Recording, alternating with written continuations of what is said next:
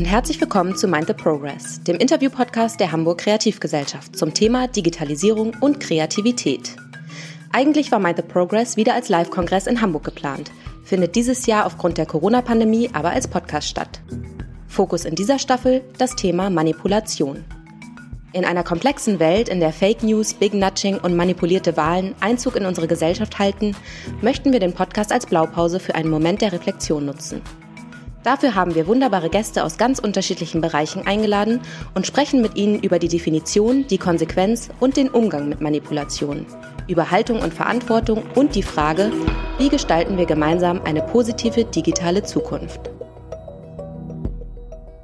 Übrigens, wenn du beim Kongress Mind the Progress 2021 in Hamburg live dabei sein willst, nutze die Möglichkeit und erhalte 20% auf das Early Bird Ticket. Verwende dafür einfach unseren Code Podcast20. Den exklusiven Code für unsere Podcast-HörerInnen kannst du in den Shownotes noch einmal nachlesen und beim Ticketvorverkauf auf unserer Website www.mindtheprogress.de einlösen. Trage dich einfach auf der Kongress-Website unter Kontakt in unsere Mailingliste ein, um den Vorverkaufsstart nicht zu verpassen. Wir freuen uns, dich dort zu sehen. Hallo und herzlich willkommen bei Mind the Progress. Mein Name ist Wolfgang Wapperer Beholz und ich bin euer Host. Nachdem wir uns in den letzten Folgen mit Manipulation in Technologie und Design, Diskurs und Medien sowie Politik und Gesellschaft beschäftigt haben, beginnen wir heute einen Exkurs in die Ökonomie, genauer gesagt die Verhaltensökonomie. Wie bringen uns Supermärkte dazu, dass wir genau diejenigen Produkte kaufen, die sie wollen?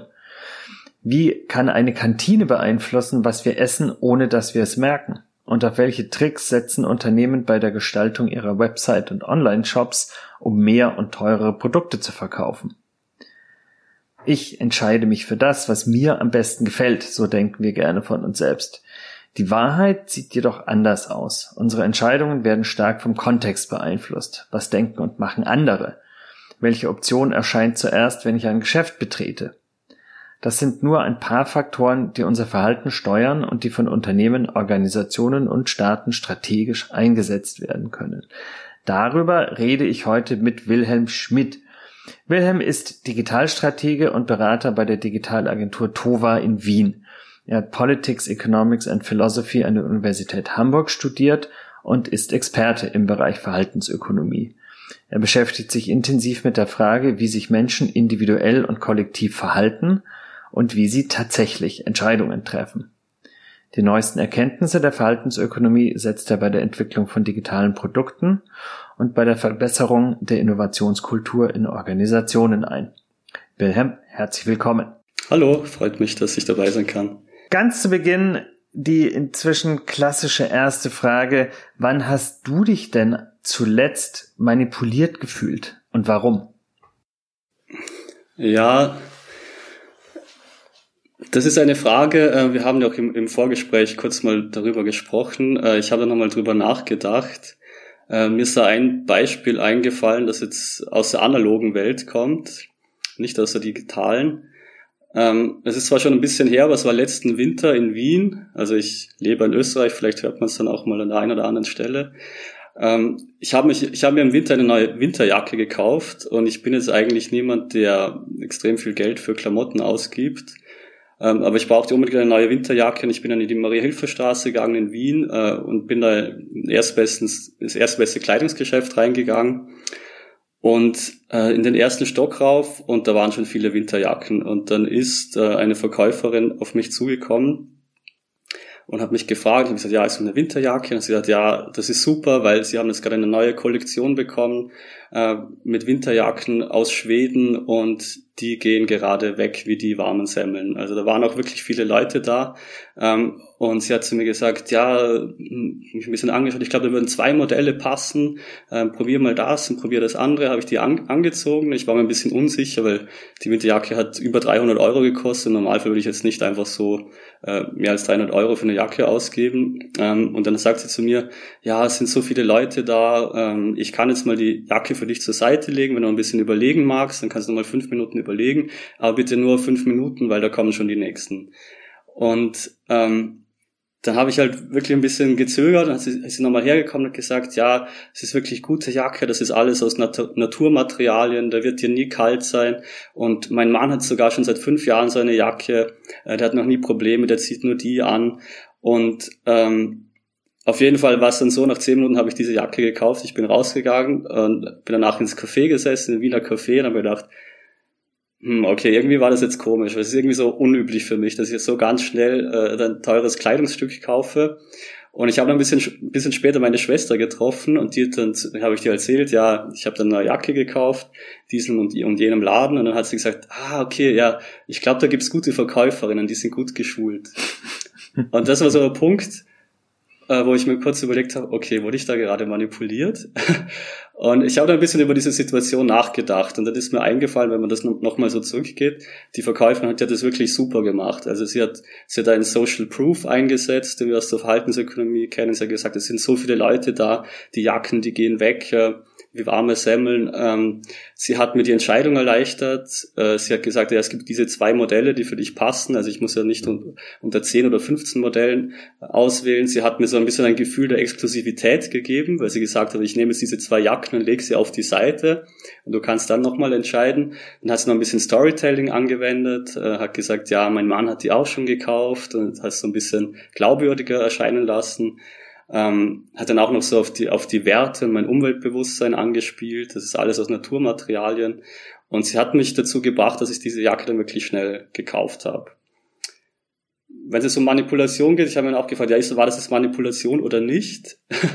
Und da ist, äh, für mich hat sich das zumindest so angefühlt, naja, hat das jetzt alles gestimmt oder nicht? Also hat sie mir jetzt einfach mhm. irgendwas erzählt, was gar nicht stimmt? Oder ist es einfach so, dass die Jacken super sind, dass da viele gekauft wurden, etc.? Und das war eigentlich so, sag ich mal, ein Erlebnis, das mir ein bisschen zum Nachdenken gebracht und das mir jetzt auch wieder, wieder für, einen Pod, für einen Podcast eingefallen ist, äh, wo ich, glaube ich, das letzte Mal so wirklich intensiv über Manipulation nachgedacht habe. Und das auch erlebt habe selbst. Ja, und was du beschreibst, ist ja wirklich so eine, so eine Grauzone zwischen Hilfestellung und äh, Erleichterung deiner, deiner Entscheidung und eben man weiß nicht so ganz genau, ob ähm, man sich jetzt aus den richtigen Gründen in Anführungszeichen für die Jacke entschieden hat. Und da stand das Stichwort Verhaltensökonomie genannt. Verhaltensökonomie beschäftigt sich ja, wenn ich es richtig verstehe, genau mit dieser Frage, aus welchen Gründen entscheiden wir uns denn eigentlich in solchen Situationen? Sind es wirklich die, von denen wir glauben, dass sie uns motivieren, oder ist es vielleicht was anderes, was uns dann zur Entscheidung bringt? Genau, also die Verhaltensökonomie kann man am besten so erklären, wenn man vielleicht schaut, was die Verhaltensökonomie nicht ist. Und das wäre eigentlich so das Gegenpol, das wäre die Standardökonomie, die äh, mit dem Homo economicus oder mit diesem klassischen Menschenbild in den letzten Jahrzehnten gearbeitet hat, das als Benchmark verwendet hat für, für die Vorhersagen von Modellen. Und beim Homo economicus ist die Hauptaussage, Menschen sind rational, sie sind eigennutzorientiert, also sie schauen auf sich selbst und sie maximieren ihren Eigennutzen. Das heißt, äh, wenn, wenn ich jetzt ein Homo economicus wäre, dann wäre ich da reingegangen in dieses Geschäft. Ich hätte mir alle Jacken angeschaut. Ich hätte versucht, so viele Informationen äh, wie möglich, beziehungsweise die auch nötig sind, um die Entscheidung zu treffen, mir rauszusuchen. Ich hätte darüber, darüber gelesen, ich hätte die Preise verglichen. Und dann hätte ich eine, eine Kalkulation angestellt und geschaut, okay, äh, gibt mir die Jacke jetzt mehr Nutzen? Ähm, als sie kostet. Und dann hätte ich einfach eine Kalkulation angestellt und wenn das positiv gewesen wäre, dann wäre ich wieder rausgegangen und hätte diese Jacke gekauft. Aber die Verhaltensökonomie, die sagt, ja, es gibt eben auch viele andere Faktoren, die eine, die eine entscheidende Rolle spielen. Es sind eben diese sozialen Faktoren. Was machen die anderen? Da verwende ich die, das Verhalten und die Meinung von anderen, äh, um mich zu orientieren, was für mich selbst eigentlich auch gut ist. Ähm, bei der Verhaltensökonomie gibt es auch Studien, die herausgefunden haben, dass, dass es eigentlich besser ist, wenn man die, die Anzahl der Optionen oder der Alternativen eher reduziert. Also es, es kann auch zu viele Optionen geben. Das würde zum Beispiel die Standardökonomie nie, nie sagen. Die würde immer sagen, warum sollte eine Option mehr eigentlich schlecht sein? Ähm, dann auch dieses Gefühl der Exklusivität. Ähm, ein Homo economicus, der wäre für sowas nicht anfällig. Also der, der hat keine Gefühle in dem Sinne. Der stellt einfach nur, nur Rechnungen an und dann, dann vergleicht er und dann entscheidet sich. Das ist so wie, das, wie der Mr. Spock, könnte man sagen. Also das sind jetzt mhm. so, so ein paar Beispiele, äh, warum. Also bei der Verhaltensökonomik geht es darum, dass man eigentlich Erkenntnisse aus der Psychologie, aus der Soziologie, aus den Neurowissenschaften einfließen lässt äh, in die Standardökonomie, um dann das Menschenbild ein bisschen realistischer zu machen, auch bessere Vorhersagen treffen zu können, was Menschen eigentlich so machen und wie sie sich entscheiden. Und was Menschen so machen und wie sie sich entscheiden, heißt ja dann auch, dass äh, nicht das, was wir eben normalerweise uninformiert von dieser Forschung für, für vernünftig und rational halten, die Entscheidung leitet, sondern wie du sagst, andere Faktoren. Und das heißt doch auch, dass wir sozusagen Fehler machen können bei der Entscheidung. Also, dass wir vielleicht eben auch Dinge ähm, tun, uns für Dinge entscheiden, die eigentlich gar nicht in unserem besten Interesse sind. Also gibt es natürlich so, so ein bisschen eine Unterscheidung. Man kann natürlich also wenn man jetzt die Standardökonomie verteidigen möchte, dann könnte man auch sagen, naja gut, wenn ich mich jetzt nicht so entschieden hätte, dann wäre es vielleicht ja nicht das Beste für mich gewesen und vielleicht äh, habe ich dann halt einfach viele andere Faktoren auch noch mit berücksichtigt. Ähm, dass Menschen manchmal Entscheidungen treffen, die sie vielleicht ursprünglich nicht treffen wollten, ähm, das kennen wir, kennen wir aber auch aus, aus Situationen, zum Beispiel, wenn es um die Ernährung geht. Also mhm. ähm, oder zu, zum Neujahr. Ähm, für das neue Jahr nimmt man sich etwas vor und es sind ja meistens solche Dinge wie äh, ich möchte mich gesünder ernähren, ich möchte mehr Sport machen, ähm, ich möchte weniger rauchen, weniger Alkohol trinken und so weiter. Und bei der Umsetzung wird es dann doch häufig ein bisschen, bisschen schwierig. Also es ist ja auch so, man sitzt vielleicht am Morgen im Büro und dann denkt man sich noch um, um neun, wenn man noch das Frühstück im Magen hatte, ja, heute Mittag werde ich einen Salat essen, weil jetzt steht bald mal der Sommer vor der Tür, jetzt möchte ich eine gute Figur haben, jetzt werde ich mich mal die nächsten zwei Wochen ein bisschen gesünder ernähren.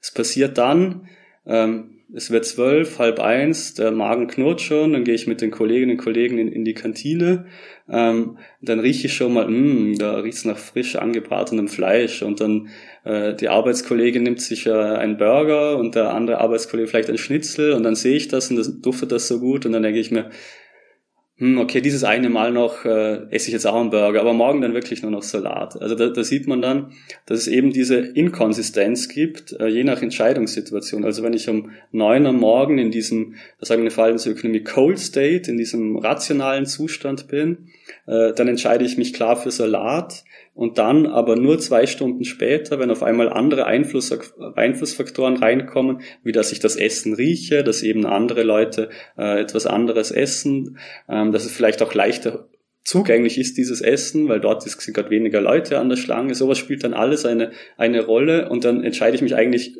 inkonsistent. Also im Entscheidungsmoment mhm. ändere ich dann auf, auf einmal meine Entscheidung. Und das kann dazu führen, weil wir uns ganz oft so impulsiv entscheiden, dass wir eigentlich Dinge tun, die wir äh, sozusagen, wenn wir in uns kehren und uns hinsetzen und nachdenken, eigentlich gar nicht machen wollen. Gibt es denn Möglichkeiten, genau diese Verhaltensweisen auch positiv auszunutzen. Also zu gucken, wie kann man Menschen dabei helfen, indem man zum Beispiel den Kontext verändert, indem die die Entscheidungen treffen, eben Entscheidungen zu treffen, die eher ihrem Wohlbefinden zuträglich sind.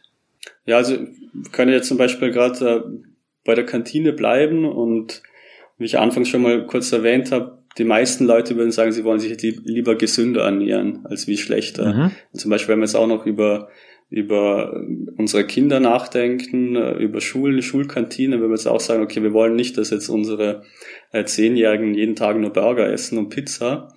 Und äh, da gibt es natürlich auch extrem viele Studien aus den Kantinen, wie man zei die zeigen, wie die, wie man in der Kantine eigentlich beeinflussen kann, was die, was die Leute sich zu essen kaufen und was auch die Schüler zu essen nehmen. Also, also ganz ein typisches Beispiel ist das, was zuerst kommt in, der, in einer Kantine. Also wenn, wenn ich zuerst äh, den Salat sehe, dann gibt's, dann nehmen die Leute mehr Salat, als wenn er ganz hinten irgendwo versteckt ist. Ähm, mhm. Wenn ich ganz am Anfang aber Wurst und Pommes hinstelle, dann werden sich mehr Leute werden schnell hinkommen, das riechen äh, und werden dann eher Wurst und Pommes nehmen. Ähm, gibt so andere Möglichkeiten. Man kann noch das Essen schön verzieren. Man kann auch noch schauen, was äh, was stellt man bei der bei der Kasse auf, wenn die Leute da am Anstellen sind und, und anstehen und dann vielleicht auch noch irgendwas äh, auf ihr Tablett drauflegen. Also gibt es sehr viele Möglichkeiten, wie man da versuchen kann, auch die Leute dazu zu bringen, sich gesünder zu ernähren. ähm, einfach nur dadurch, dass ich diese Entscheidungsarchitektur ein bisschen umstelle in der Kantine. Mhm. Das sind ja alles Praktiken, die, die häufig unter dem, dem Stichwort Nudging diskutiert werden, also dass man die Leute so ein bisschen in die richtige Richtung stupst, in Anführungszeichen. Man lässt ihnen die freie Wahl, man verbietet nicht das ungesunde Essen, aber man macht es leichter, das gesunde Essen zu essen als das ungesunde. Und wie du sagst, das, was man da tut, ist ja, man gibt eine bestimmte Entscheidungsarchitektur vor oder prägt die zumindest ein ganzes Stück weit. Da kann man natürlich die Frage stellen, ist das nicht aber eine Einschränkung unserer Freiheit? Das mache ich zwar sehr subtil, aber ich versuche ja da trotzdem schon jemandem etwas nahezulegen, etwas vorzugeben, was er ohne meinen Einfluss, ohne meine, wenn man so will, Manipulation vielleicht anders gemacht hätte. Also ist das vielleicht, auch wenn es guten Zielen dient, trotzdem was, was moralisch fragwürdig sein kann, dieses Nudging? Also die moralische Frage muss man an dieser Stelle auf jeden Fall berücksichtigen, also auf jeden Fall ein, wichtiges Thema. Ähm, wenn ich jetzt sozusagen die Verhaltensökonomie verteidigen darf, äh, dann würde ich jetzt mal zwei Antworten geben. Die erste Antwort ist, also beim Nudging, Verhaltensökonomie besteht nicht nur aus Nudging, aber Nudging ist ein, ein Teil der Verhaltensökonomie. Ähm, beim Nudging versucht man die Entscheidungsarchitektur nur so zu verändern, dass die Leute immer noch die Freiheit haben, sich dagegen zu entscheiden. Also wieder, wenn wir bei der Kantine bleiben, das ist ja nicht so, dass ich jetzt nicht meinen Burger essen kann. Äh, es wird für mich bloß vielleicht ein bisschen anstrengender, weil ich bis ganz hinten gehen muss, um mir den Burger mhm. zu holen und den nicht schon vorne bekomme. Also das ist mal ein Prinzip vom Nudging. Ähm, Richard Taylor und Cass Sandstein, die das berühmte Buch Nudge geschrieben haben, die sagen, der Nudge sollte eigentlich so sein, dass man mit einem Klick eigentlich schon ausweichen kann und, das Opt-out schafft. Also so, so stark soll eigentlich die Entscheidungsfreiheit immer noch sein. Also man wird wirklich nur gestupst durch diesen Nudge, aber man kann sich trotzdem da, dagegen entscheiden. Das wäre die erste Antwort. Die zweite Antwort auf die moralische Frage, das ist auch wieder die Kantine äh, ein gutes Beispiel. Entscheidungsarchitekturen gibt es in sehr vielen Situationen und sie sind einfach da. Also es, da ist jetzt äh, das Problem ein bisschen in Anführungszeichen, dass man sich ja entscheiden muss, was in der Kantine als erstes kommt und was als letztes kommt. Ähm, also ich komme da gar nicht drum herum, eigentlich zu natschen. Ich muss als Schulkantinenbetreiber, ich muss meine Schüler und Schülerinnen natschen. Die Frage ist nur wie. Ähm, und da gibt es auch viele andere Beispiele, wo wir, wo wir solche Entscheidungsarchitekturen ähm, vor denen stehen und die eigentlich uns eigentlich einfach entscheiden müssen, wie wir die aufstellen wollen. Und da ist jetzt also kann man nicht mit dem Finger äh, auf Nudging unbedingt zeigen, sondern ich sage, es ist sogar eigentlich auch eine gute Erkenntnis, dass wir uns da mal bewusst werden, dass es eigentlich so funktioniert und dass wir kollektiv auch darüber nachdenken sollten, wie wir dann diese Entscheidungsarchitektur gestalten wollen, gerade wenn es um, um solche Themen geht, die die öffentliche Allgemeinheit interessieren oder interessieren sollten und die auch in die politische Dimension dann hineinreichen. Das heißt ja, dass wenn ich mich jetzt entscheiden sollte, nicht den Salat nach vorne zu stellen, dann ist das gar nicht moralisch neutral, sondern dann habe ich damit zumindest implizit eine Entscheidung getroffen, wenn ich die Pommes vorne platziere, die zum Nachteil der Leute sind, die in die Kantine kommen und das heißt, ich, ich hätte sie dann de facto in, in eine Richtung genatscht, die ihnen nicht gut tut. Also es, ja, wird jetzt vielleicht auch ein bisschen philosophisch, weil ich würde sagen, okay, ist das jetzt für die Leute schlecht, wenn die Pommes ganz vorne sind? Also es gibt ja auch vielleicht Leute, die essen dann gern die Pommes und, und die werden dadurch mhm. glücklicher. Ich sage mal, okay, vielleicht sterben die jetzt dann äh, fünf Jahre früher, aber trotzdem haben sie ein glücklicheres Leben. Und, ähm, und wenn sie das wollen, ähm, dann ist das okay.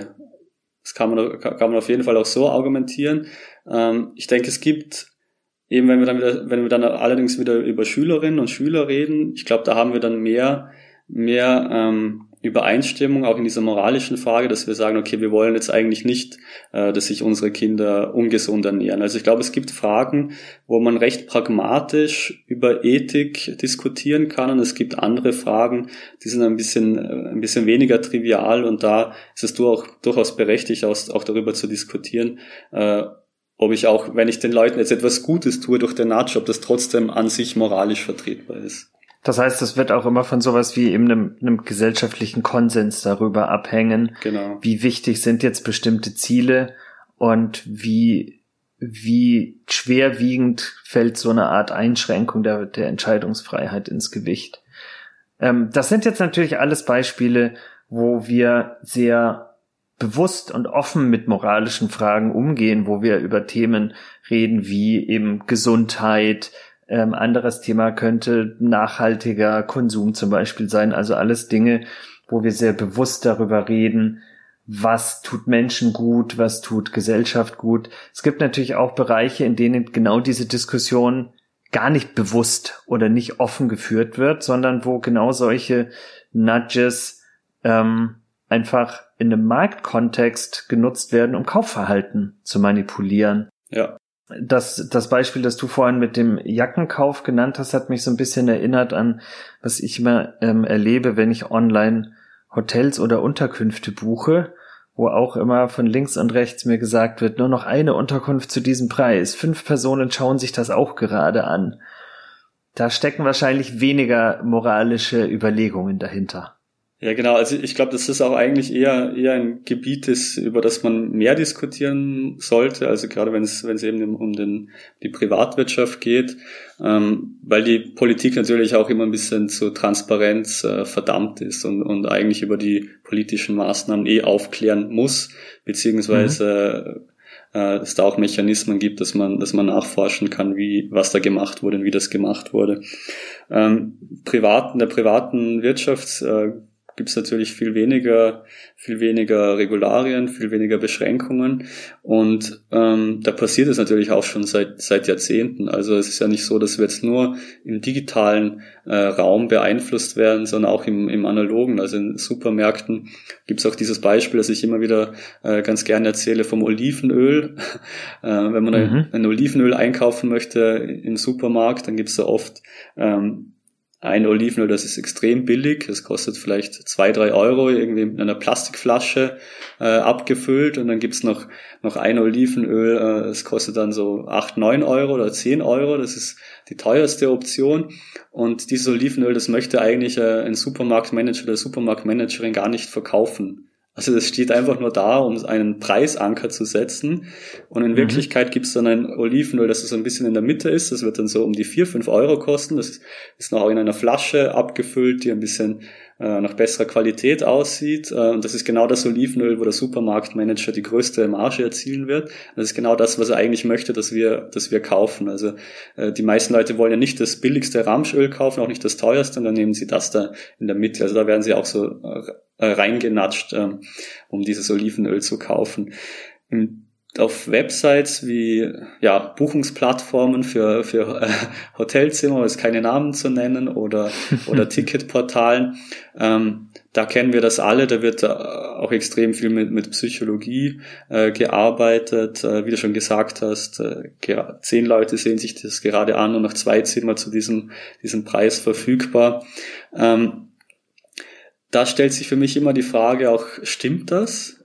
Äh, ist das mhm. auch und, und zum Beispiel, es gibt ja auch diese, diese Preis, äh, diese Zeit, ähm, Countdowns, wo dann steht, okay, dieses Angebot ist nur noch zehn Minuten verfügbar. Da frage ich mich dann immer, okay, liegt da irgendeine Begründung dahinter? Das ist einfach nur, nur dazu da, um Druck auszuüben, dass ich jetzt schneller etwas kaufe. Dann würde ich auf jeden Fall sagen, das ist Manipulation, man nennt das auch Dark Pattern. Ähm, andererseits, wenn ein Unternehmen mir nur die Information zur Verfügung geben möchte, wie viele Zimmer da eigentlich noch frei sind, dann kann das ja auch vorteilhaft für mich sein, damit ich besser abschätzen kann, wie lange kann ich jetzt noch warten, um, um dort zu buchen oder nicht. Ähm, da gibt's ja auch, sage ich mal, sehr positive Beispiele, wie, wie zum Beispiel die, die Google-Bewertungen von Restaurants. Also es ist ja so, dass, mhm. glaube ich, fast niemand von uns in, ein, ein, wenn in einer neuen Stadt ist oder im Urlaub ein Restaurant sucht und man sieht dann online, dieses Restaurant hat weniger als vier Sterne, also würde man da reingehen, fühlt man sich irgendwie, irgendwie ungut. Also es ist ja auch so, diese, diese Social Proofs, sie können ja auch ein Hinweis sein für mich. Ähm, der mir Informationen darüber vermittelt, äh, ob jetzt was jetzt gut ist oder nicht, ob das etwas für mich ist oder nicht, dass ich auch in den Bewertungen lesen kann. Ähm, gefährlich wird es halt dann eben, wenn, wenn, das, äh, wenn das gefaked ist, wenn das eigentlich gar nicht stimmt und es nur darauf abzielt, mehr zu verkaufen, schneller zu verkaufen und die Leute in gewisser Art und Weise in die Irre zu führen. Dieses in die, in die Irre führen kann man natürlich technologisch dann auch immer anspruchsvoller und genauer und wahrscheinlich gleichzeitig unsichtbarer machen. Also in dem Moment, wo ich nicht nur weiß, da sitzt jemand, der ein Hotelzimmer sucht oder ein Ticket, sondern auch noch weiß, was der sonst so tut, kann ich natürlich diese Verhaltensanreize auch noch sehr viel genauer setzen, also viel feingranularer ähm, vorgehen. Ist das, ist das vielleicht sogar so, so eine Art dystopische Vorstellung schon, dass wenn es nur nach diesen Marktmechanismen geht, die die Anreize uns immer weiter und immer ähm, ja feingranularer zu manipulieren in, in so einen äh, Zustand führen, wo wir das eben gar nicht mehr unterscheiden können. Was ist jetzt wirklich Information? Was wird mir nur vorgegaukelt? Also ich glaube, es gibt auch eigentlich zwei Dimensionen. So die, die eine Dimension ist, dass auf jeden Fall ähm, viel mehr Informationen über uns gesammelt werden ähm, und in Zukunft natürlich noch mehr Informationen und Daten über uns gesammelt werden. Das heißt, äh, im Prinzip ist die Möglichkeit da, jeden einzelnen von uns äh, noch viel besser zu kennen, noch viel besser Vorhersagen zu treffen, äh, was diese Person gerne kaufen würde. Äh, das andere ist natürlich, okay, was macht man jetzt mit diesen Informationen? Äh, wie setzt man sie ein? Ähm, und es kann natürlich auch sehr angenehm sein für mich, wenn ich zum Beispiel auf Netflix äh, mich nicht immer äh, durch 2500 Filme äh, durchscrollen muss, bis ich mal einen gefunden habe, der, der mich interessiert. Äh, es kann auch sehr angenehm sein, wenn, wenn man sozusagen einen statistischen Zwilling von mir bildet und mir dann Filme äh, vorschlägt, die andere angeschaut haben, die so ähnliche Filme wie ich davor angesehen haben. Es kann ja auch dazu führen, dass es mir eigentlich leichter gemacht wird, einen Film zu finden, den ich gerne anschaue. Ähm, aber klar, man kann es natürlich auch, auch manipulativ äh, einsetzen. Ähm, dazu, glaube ich, ist immer, immer recht wichtig, eben erstens mal zu wissen, ähm, ist es transparent, was da eigentlich gerade gemacht wird? Also sind diese Maßnahmen auch verständlich äh, für einen Otto-Normalverbraucher oder eine Otto-Normalverbraucherin? Oder versteht man überhaupt nicht, was da eigentlich gerade mit einem geschieht? Und das andere ist auch, was ist die Intention dahinter? Also hat es da, wenn es jetzt ein Unternehmen ist, wirklich darauf äh, abgezielt, so schnell wie möglich mehr zu verkaufen, vielleicht nur einmal etwas zu verkaufen? Oder möchte dieses Unternehmen eigentlich eine langfristige Beziehung mit mir auf, äh, aufbauen? Und wenn es darum geht, eine Beziehung aufzubauen, ich glaube, dann, dann zählen auch zwischen einem Unternehmen und einem, einem Konsumenten oder einer Konsumentin ähnliche Dinge wie in den privaten Beziehungen. Also geht es darum, dass man ehrlich ist, ähm, dass man nachfragt, wie es dem anderen geht, dass man Vorschläge macht, gemeinsam etwas zu unternehmen. Ähm, und ich glaube, dass das auch die Unternehmen sind, die sich langfristig äh, durchsetzen werden, die sozusagen es ernst meinen mit, mit den Kunden und Kundinnen und die da auch transparent sind. Das heißt, dann, dann haben wir so ein, so ein Spektrum vor uns, wo man auf der einen Seite Dinge hat, die man wahrscheinlich ganz klar Manipulation nennen würde, die sehr ähm, spezifisch darauf ausgelegt sind, mehr Umsatz zu erwirtschaften, eben wie du sagst, vielleicht auch nur einmal den, den Käufer ähm, zu bedienen, egal wie zufrieden er dann am Ende damit ist. Dann haben wir so einen Bereich, wo es darum geht, nachhaltige Beziehungen aufzubauen, echte Zufriedenheit herzustellen. Aber dieses Spektrum geht ja wahrscheinlich auch noch eine, eine ganze Weile weiter, wo es dann um Bereiche geht, wir hatten vorhin die Themen Gesundheit oder Nachhaltigkeit schon angesprochen, wo es eben darum geht, Verhalten zu fördern, das tatsächlich einen positiven Effekt hat und wo es darum geht, so eine Art kollektive Verantwortung auch zu übernehmen, hat, hat Verhaltensökonomie in diesem, in diesem anderen Bereich des Spektrums, wo es eben eher um ähm, kollektive Verantwortung und, und positive Veränderung geht, auch was beizutragen? Ja, also wie ich ja ursprünglich schon mal schon mal gesagt habe, dass äh, das Menschenbild des Homo economicus, das geht ja davon aus, dass dass jeder Mensch egoistisch ist und nur auf sich selbst schaut. Und äh, und wir haben jetzt auch viel über Nudging gesprochen, also ein, auch ein großer anderer Teil Verhaltensökonomie äh, fokussiert sich auf sogenannte soziale Präferenzen und wie, wie sich Individuen in einer Gruppe verhalten und, und welche Maßnahmen man da setzen könnte, damit äh, Gruppen bessere Entscheidungen treffen können. Was ja ganz, ganz interessant ist, äh, das kennt man vielleicht auch, dieses äh, Dictator Game. Also ein Experiment, das hat man so in den, in den 70er und 80er Jahren, soweit ich weiß, zum ersten Mal durchge äh, durchgeführt. Das kann man sich so vorstellen, äh, ich habe jetzt 10 Euro und du, Wolfgang, hast nichts und dann sagt man zu mir, wenn du möchtest, kannst du, kannst du jetzt dem Wolfgang etwas von diesen 10 Euro geben. Und da würde natürlich die, die Standardökonomie der Homo economicus, äh, der würde, warum, warum soll ich dir jetzt was geben? Also, wir machen jetzt hier einen Podcast, äh, du sitzt vielleicht gerade in London, ich hier in Österreich. Ich hoffe, wir sehen uns wieder, aber es könnte auch sein, dass wir uns nie wiedersehen. Warum sollte ich dir nur einen Cent jetzt geben? Äh, man mhm. kann das, das Experiment so machen, dass die Leute überhaupt nicht wissen, äh, wer der andere ist. Also sagt man ja, Person sitzt in einem anderen Raum. Ähm, auf jeden Fall, was da rauskommt, ist eben nicht, dass die Leute gar nichts geben, sondern die geben so im Durchschnitt um die 30 Prozent, also circa, circa drei Euro.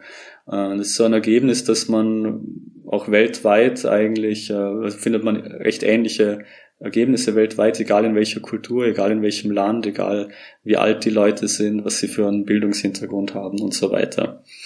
Ähm, man hat auch dieses, dieses Experiment dann erweitert zum Ultimatum Game. Äh, geht darum, da habe ich auch wieder 10 Euro. Äh, du hast auch nichts. Äh, jetzt kann ich einen Vorschlag machen, wie viel ich dir geben möchte. Und du kannst diesen Vorschlag entweder akzeptieren oder nicht akzeptieren. Wenn du ihn akzeptierst, dann bekommst du das Geld, ich behalte den Rest und alles ist vorbei. Aber du kannst auch sagen, nein, ich akzeptiere das nicht, dann bekommen wir beide gar nichts. Dann bekommen wir beide null. Und da ist dann so, dass, dass die Leute, die, etwas geben, die geben dann deutlich mehr, also so um die, um die vier bis fünf Euro, 40 bis 50 Prozent, äh, weil man da dann merkt, okay, da kommt dann diese soziale Norm rein, also dieses Geld gleichmäßig aufteilen, halbe halbe machen, das ist etwas auch, was in uns verankert ist, was wir, was wir lernen, wenn wir sozialisiert werden. Und ähm, da gibt's dann auch Leute, die einen Vorschlag ablehnen, nicht akzeptieren. Das ist meistens dann, wenn, wenn er unter 30 Prozent ist, also unter drei Euro. Ähm, dann lehnen die meisten, die meisten anderen Empfänger diesen Vorschlag ab. Also sieht man, da kommen auf einmal ganz viele Dinge ins Spiel. Da geht es dann um Fairness, da geht es dann drum, was, was ist eigentlich so eine so, soziale Norm, eben, dass man halbe halbe macht.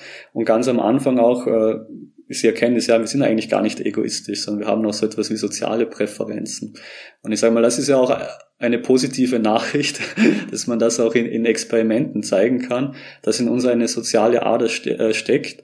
Und ähm, die Frage ist natürlich dann, was man daraus machen kann. Da gibt es auch, auch viele weitere Gebiete und Studien, wo es dann zum Beispiel um die Bereitstellung von öffentlichen Gütern geht, ähm, wo die Verhaltensökonomie auch sehr viel forscht. Ähm, und das sind auf jeden Fall, Fall Bereiche, die, die gerade auch für unser gesellschaftliches Zusammenleben äh, viele Erkenntnisse bringen, bringen können, wie wir unser Leben auch äh, positiver gestalten können in Zukunft. Öffentliche Güter wären zum Beispiel Dinge, also sind Dinge, zu denen wir gemeinschaftlich Zugang haben und die wir alle nutzen. Sowas wie ähm, Luft, Wasser, ähm, Dinge, die niemandem speziell gehören. Ja, genau, also öffentliches Gut jetzt so nach, nach ähm, Standarddefinition wäre ein Gut, das nicht rivalisierend ist im Konsum, also wie du gesagt hast, die Luft. Ähm, wir können so viel atmen, wie wir wollen. Wenn jetzt nochmal zehn Leute dazukommen und atmen, haben wir trotzdem noch genug Luft zum Atmen. Ähm, und es ist auch nicht ausschließbar. Also ich kann niemanden davon ausschließen, wenn wir draußen im Freien sind, hat jeder Zugang zur Luft und kann atmen. Das wäre so ein mhm. typisches öffentliches Gut. Ähm, das kann auch äh, soll ich das, das Klima sein oder eine, ein gesunder Planet wäre auch ein typisches öffentliches Gut. Das kann auch eine Wasserversorgung sein, das können öffentliche Transportmittel sein. Ja, und am, am Beispiel Klima wird ja schon deutlich, öffentliche Güter können gefährdet sein. Und äh, Verhaltensökonomie, wenn ich dich richtig verstehe, könnte auch in solchen ähm, Bereichen, wo es eben darum geht, wie kann man mit öffentlichen Gütern so umgehen, dass sie erhalten bleiben und dass ähm, wir eben alle diesen Zugang zu ihnen gewährt bekommen. Äh, wie, wie, kann man das besser machen? Wie kann man auch da wieder Architekturen bauen? Ja, also da gibt's ähm, auch recht viel Forschung in, in diesem Gebiet. Ähm, wo man Leute vor allem auch in, in Laborexperimenten zusammensetzt in Gruppen, äh, wo sie ein, ein öffentliches Gut finanzieren müssen durch einen finanziellen Beitrag. Also meistens bekommt da jeder circa 20 Euro und ich kann diese 20 Euro in einen, einen ähm, Gemeinschaftstopf einzahlen.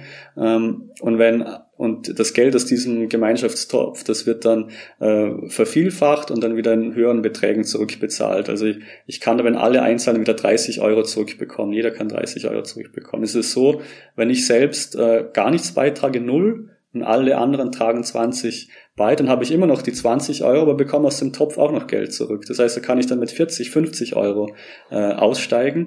Und dann bin ich, ist natürlich für mich individuell am besten, wenn ich gar nichts beitrage und alle anderen beitragen. Das ist so wie beim öffentlichen Verkehr. Für mich allein ist es am besten, wenn ich immer schwarz fahre, aber alle anderen sollen brav ihre Tickets äh, zahlen, damit der Bus auch alle zwei Minuten kommt äh, und ich dann immer, wenn ich zur Bushaltestelle gehe, sofort einen, einen Bus habe. Aber zahlen tue ich nichts. Ähm, hier ist es natürlich das Problem, ähm, wenn es irgendjemand mal beobachtet, ah, der Willi, der zahlt ja nie ein Ticket und ich fahre jetzt jeden Morgen mit dem da im Bus, ja, warum soll ich denn da der Idiot sein und immer mein, brav mein Ticket zahlen, wenn der das nicht macht? Dann höre ich, ich jetzt auch auf. Und das kann dann eben so diese, diese Spirale lostreten, äh, wo dann alle Leute merken, hey, da gibt's ja Egoisten, die gar nichts beitragen, da trage ich auch nichts bei und dann bricht das öffentliche gut zusammen. Also irgendwann fährt dann halt einfach gar kein Bus mehr. Und das ist natürlich mhm. für alle die schlechteste Situation. Ähm, und da weiß man aus der Forschung, dass im Schnitt also circa zwei Drittel der Leute bedingte Kooperierer sind. Also die kooperieren, wenn jemand anderer auch etwas beiträgt. Ähm, mhm. 30 Prozent circa sind Egoisten, die schauen nur auf sich selbst. Das heißt, die zahlen, die warten lieber, dass die anderen was beitragen äh, und, und tragen selbst nichts bei. Und 10 Prozent der Leute, die machen einfach zufällig irgendwelche Sachen, einmal beitragen, dann wieder nicht. Ähm, und da ist jetzt natürlich das Problem, also ist auch wieder eine gute Nachricht, eigentlich recht viele Leute wollen beitragen. Es sind zwei Drittel. Aber ähm, die schlechte Nachricht ist wiederum, wenn da nur eine Person in der Gruppe ist, die auf sich selbst schaut, die egoistisch ist, und ich interagiere mit dieser Person und ich bin ein bedingter Kooperierer, dann höre ich auch auf zu kooperieren. Da gibt es schon mal zwei mhm. in der Gruppe, die egoistisch sind. Und das geht dann so weiter, bis irgendwann gar nicht, gar niemand mehr etwas beiträgt. Das heißt, eine Person oder man kann sagen, ein Egoist kann die ganze Gruppe äh, mit auf den Boden ziehen. Mhm. Und ähm, da wurde viel dazu geforscht, wie man, wie man, ähm, wie man das auch verhindern kann. Äh, wenn ich da vielleicht noch ein bisschen ausführen darf dazu. Ähm, da gibt es unterschiedliche Möglichkeiten. Also man kann sagen, okay, vielleicht hilft schon etwas, wenn ich sehe, was die anderen beitragen, also wenn ich das alles transparent mache.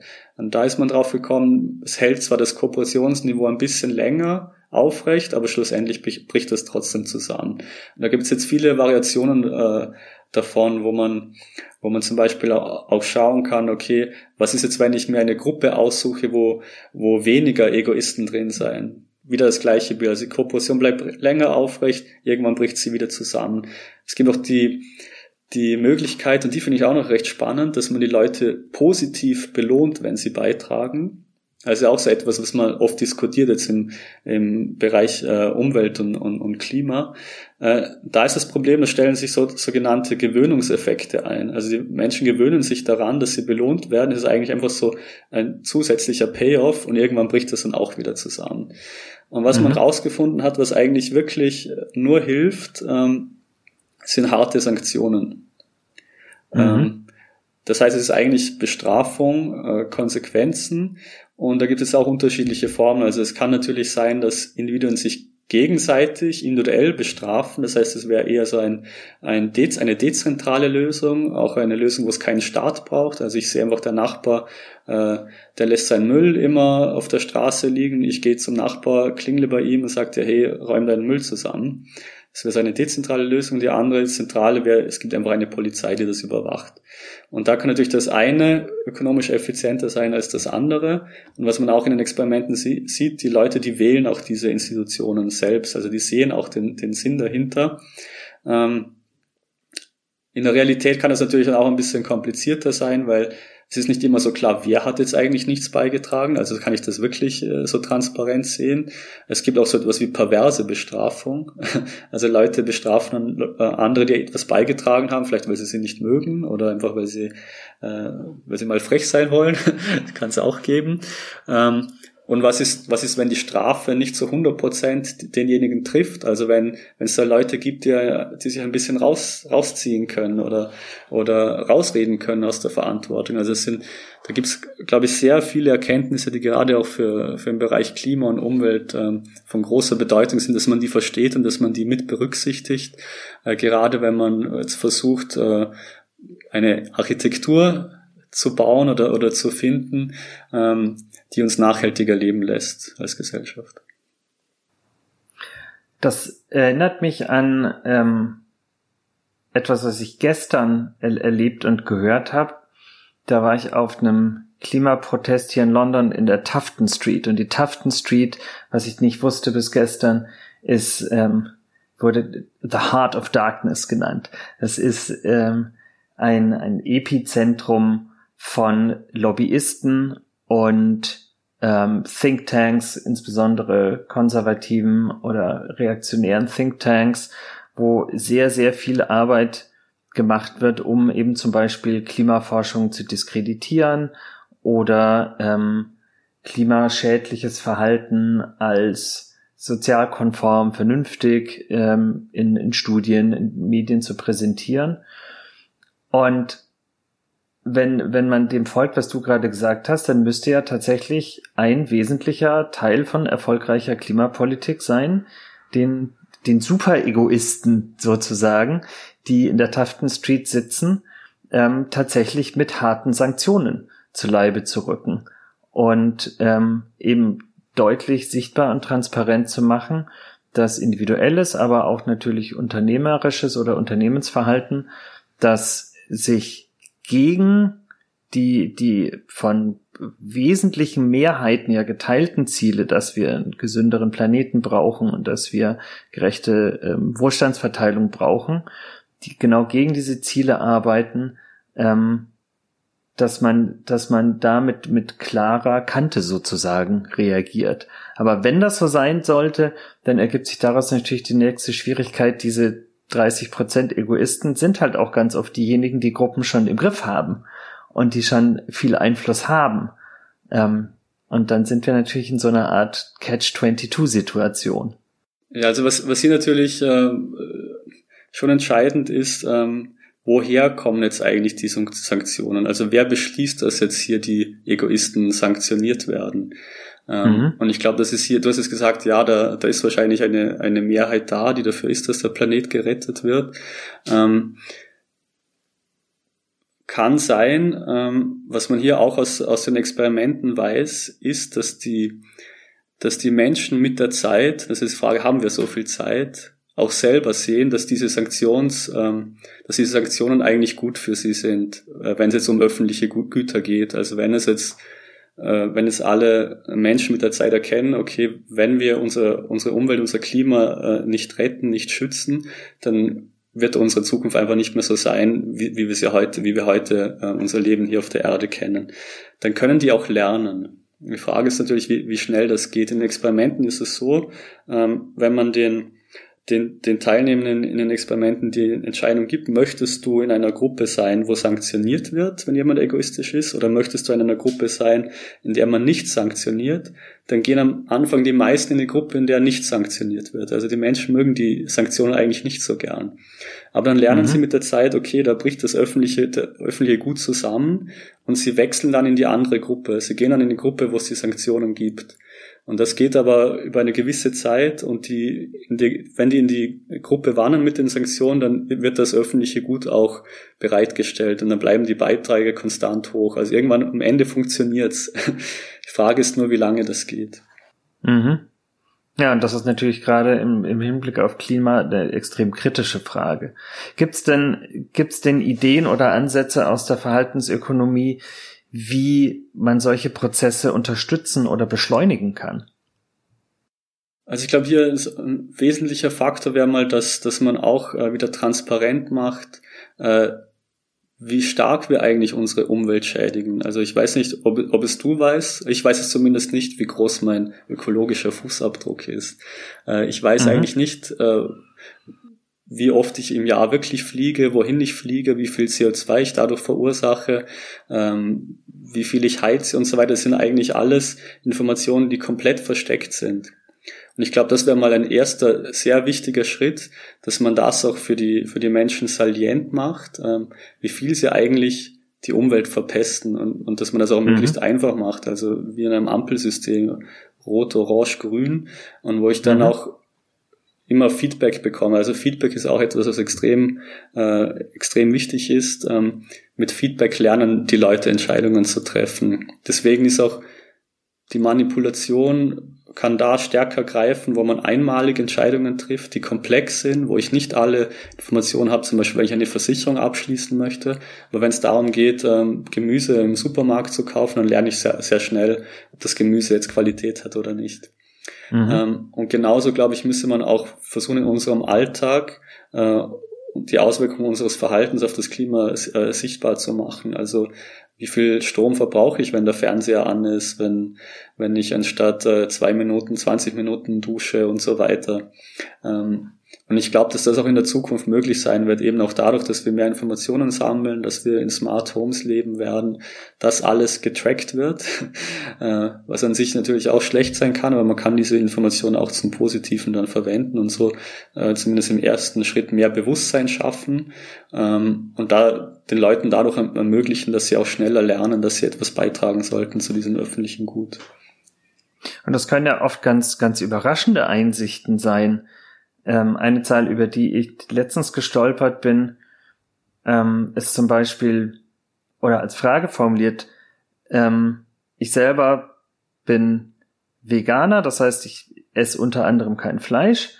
Ähm, wenn du jetzt Fleisch verzehrst und stattdessen auf Verpackung verzichtest oder versuchst auf Verpackung zu verzichten, was würdest du sagen, wie lange müsstest du ähm, unverpackt Lebensmittel einkaufen, um auf den die gleiche Ressourcenersparnis zu kommen, wie wenn ähm, ich kein Fleisch esse. Weiß Was würdest du schätzen? Schätzen? Ja. In, in Jahren oder? Also über das ganze, Monaten, das ganze, Jahren, ja. das ganze Leben ähm, betrachtet. Wenn, wenn das ganze Leben lang Fleisch isst und du kein Fleisch isst, wie lange müsste ich dann auf, auf äh, Verpackung verzichten? Also um, um einfach den, den Nachteil, den, den Ressourcenmehrverbrauch, den du hast durch, durch den Fleischkonsum, wieder auszugleichen durch, durch weniger Verpackung. Ich glaube, Verpackung ist eigentlich, verbraucht verhältnismäßig gar nicht so viel Ressourcen. Also ich würde sagen, ich brauche wahrscheinlich doppelt so lang, dreimal so lang. Es ist tatsächlich so, die, die meisten Leute sagen, ich müsste ein Jahr lang auf, auf Verpackungen verzichten ähm, um, um auf, die, auf die gleiche Ersparnis zu kommen. In Wirklichkeit sind es elf Jahre. Ja. Also das heißt, du, der, der, die Vermutung war ganz richtig, der, der Verbrauch bei Verpackung ist gar nicht so hoch. Aber das war zum Beispiel was, was selbst mich in der Höhe erstaunt hat und wo ganz viele Leute bestimmt auch sagen würden, oh, ähm, dann bringt das, was ich ja tue, die ganze Zeit schon gar nicht so viel, wie ich dachte. Und dann ja. würde ich vielleicht anfangen, darüber nachzudenken, andere Optionen zu priorisieren, weil die einen größeren Hebel haben. Und dafür gebe ich dir völlig recht, wäre diese Transparenz natürlich eine total zentrale Bedingung. Genau, also es gibt ja auch diese, dieses Beispiel von, äh, von einem Pensionistenpaar, das äh, eine Ölheizung hat, großes Einfamilienhaus, lebt da zu zweit, äh, fährt ein äh, großes altes Auto, das extrem viel Benzin verbraucht und daneben die, äh, die junge Öko-Familie, die immer äh, Biogemüse einkauft, sich vegan ernährt, aber, aber dann zweimal im Jahr nach Thailand oder, oder Südafrika fliegt und eigentlich einen viel schlechteren ökologischen Fußabdruck hat als dieses Pensionistenpaar, das sich überhaupt ja. nicht nachhaltig zu Hause verhält. Ähm, und das sind eben so diese Diskrepanzen, die man auch mal aufzeigen müsste, wo es für die Menschen viel einfacher werden müsste, diese Information eigentlich zu verstehen und, und, und aufzunehmen, um dann eine bessere Entscheidung treffen zu können. Ja, und, und diese Information halt auch wirklich in dieser Konkretheit, dass es nicht so ein Abstraktum ja. ist wie mein Fußabdruck, sondern dass ich wirklich sehe, oh verdammt, diese zwei Flüge im Jahr, die sind das. Ja, genau. Also es gibt auch, auch wieder im Bereich Ernährung, da gibt's äh, viele Studien, die zeigen, ähm, wenn man bei Fastfood-Restaurants, wenn man auf die Verpackungen raufschreibt, was da alles drin ist und, und, und wie viel Fett und Zucker, das hat so gut wie gar keine Auswirkung äh, auf das Ernährungsverhalten, auf das Entscheidungsverhalten im, im Supermarkt. Was wirklich einen Einfluss hat, ist, wenn man, wenn man äh, kleine Icons verwendet, wo die Leute einen dicken Bauch haben oder einen dünnen, je nachdem, ob sie das essen oder nicht. Also so, so auf dieser Ebene muss das funktionieren, so intuitiv muss das, muss das verständlich sein, dass es wirklich einen Effekt erzielt. Also es ist auch eine sehr zentrale Erkenntnis von der Verhaltensökonomie. Ähm, Informationen, erstens mal tun wir uns sehr schwer, Informationen zu verarbeiten. Je mehr Informationen, desto schwieriger wird es. Und das Zweite ist auch, ist auch extrem schwierig, Informationen neutral äh, darzustellen. Also da kommt dann das Thema des Framings äh, mit hinein. Also auch da äh, kann man stark äh, beeinflussen und es ist auf jeden Fall ein Thema, das man auch äh, in der ganzen Klimafrage stark berücksichtigen sollte. Also auch wenn ich, wenn ich jetzt versuche, über das Rationale zu kommen, wenn ich sage, wenn wir das, das Zwei-Grad-Ziel nicht erreichen, dann wird das im Jahr 2050 ähm, so und so viele Milliarden Euro für irgendeine Volkswirtschaft äh, kosten. Ich meine, ja, hm, na gut, jetzt esse, jetzt, jetzt esse ich mal mein Schnitzel und dann schauen wir weiter. So würde man es in Österreich sagen. Ähm, aber wenn ich in der, in der Zeitung oder am Computer dann sehe, wie ein kleines Eisbärenjunge am Nordpol äh, im Wasser ertrinkt und seiner Mutter hinterher schwimmt, weil die, die Pole schmelzen, dann löst das in mir ganz etwas anderes aus. Es geht um das gleiche Thema, aber wie die Information äh, vermittelt wird, das löst ganz unterschiedliche Reaktionen dann aus und auch äh, unterschiedliche Motivationen, etwas zu tun. Das deutet ja alles so ein bisschen in, in die gleiche Richtung, was du sagtest, ähm, wie gut wir mit, mit großen Informationsmengen umgehen können, wie viel näher uns ähm, der dicke Bauch als die, die Zahlenangabe ist. Ja. Das deutet ja alles in diese Richtung. Wir sind als biologische Lebewesen von der Evolution für bestimmte Dinge gut ausgestattet. Die verstehen wir intuitiv. Da haben wir ähm, Instinkte dafür. Dazu gehört aber nicht sowas wie große Zahlenmengen. Genau. Große, große Optionsspektra. Und was wir jetzt alles diskutiert haben, vom Nudging ähm, bis zum Umgang mit, mit ähm, äh, öffentlichen Gütern und ähm, und ähm, der, der Frage, wie kann ich eigentlich meine eigene die Nachhaltigkeit meines Verhaltens einschätzen, heißt ja eigentlich dann immer, wie können wir solche Informationen, solche Entscheidungssituationen so strukturieren, dass sie zu uns, wie wir von der Evolution gemacht sind, passen. Dass sie nicht gegen unsere Natur arbeiten, sondern mit ihr sozusagen. Ja, da würde ich zum, zum einen würde ich zustimmen, äh, auf jeden Fall. Ich würde aber auch sagen, diese, wenn man sonst auch sagt, Biases oder diese Verhaltensmuster sind auch nicht unbedingt etwas Schlechtes. Also mhm. es gibt ja auch diesen Bias, dass man äh, dass, dass Verluste mehr schmerzen als Gewinne gleicher Größenordnung gut tun. Also wenn ich 10 Euro verliere, schmerzt mich das viel mehr, als wenn ich irgendwo äh, 10 Euro Gewinne gewin, äh, finde und, und mir das Glück bereite. Also der Schmerz ist viel größer als das Glück, das ich für den gleichen Betrag bekomme. Ähm, das ist auch, kann auch etwas Positives sein. Also ich sage mal, wenn ich wenig zu essen habe, sollte ich eher darauf schauen, dass ich, äh, dass ich jetzt meine Essensfreude nicht auch noch zusätzlich verliere, anstatt dass ich darauf schauen sollte, jetzt noch mehr anzuhäufen. Also manche Dinge machen da auch Sinn. Ähm, das wäre so, so der, der erste Punkt. Ähm, der zweite Punkt ist vielleicht auch ein bisschen, ein bisschen paradox. Ich würde auch eher dafür plädieren, dass wir dass wir anfangen, noch mehr nachzudenken. Also dass wir, dass wir eben nicht uns so stark äh, von sozialen Faktoren beeinflussen lassen, dass wir, dass wir uns nicht so stark von Emotionen äh, leiten lassen, sondern ich glaube, dass dass in den nächsten Jahrzehnten das Nachdenken eine ganz neue Bedeutung bekommen wird, äh, weil nicht nur viele Informationen über uns gesammelt werden, sondern auch viele Informationen auf uns einprasseln. Wir hetzen alle zehn Minuten vom einen zum nächsten und wir können uns eigentlich gar nicht mehr hinsetzen und überlegen, hm, was will ich eigentlich wirklich? Also wir sind eigentlich mhm. getrieben davon, was die anderen machen, äh, was uns die Werbung sagt, ähm, was an uns appelliert wird, wie wir uns zu verhalten haben. Aber dass ich mich mal in einer ruhigen Minute hinsetze und denke, okay, wenn ich das jetzt alles ausschalte, was machen meine Nachbarn, was macht meine Familie, ähm, die fliegen da wieder in den Urlaub, ähm, zeigen da schöne Fotos und so weiter. Wenn ich mal in mich kehre, versuche wirklich nachzudenken, was ich eigentlich wirklich möchte, ich glaube, dass das etwas Entscheidendes sein wird und nicht nur für das Private, sondern auch im Beruflichen, um in Zukunft äh, Entscheidungen zu treffen, wenn Maschinen einen Großteil der, sag ich, einfachen Entscheidungen übernehmen.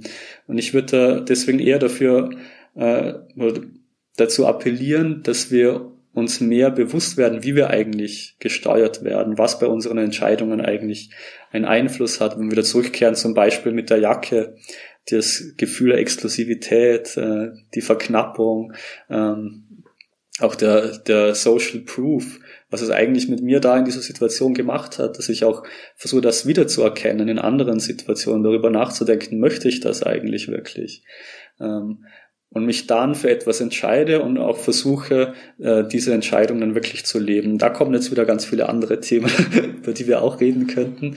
Ähm, äh, aber es würde jetzt, glaube ich, auch den, den Rahmen ein bisschen sprengen.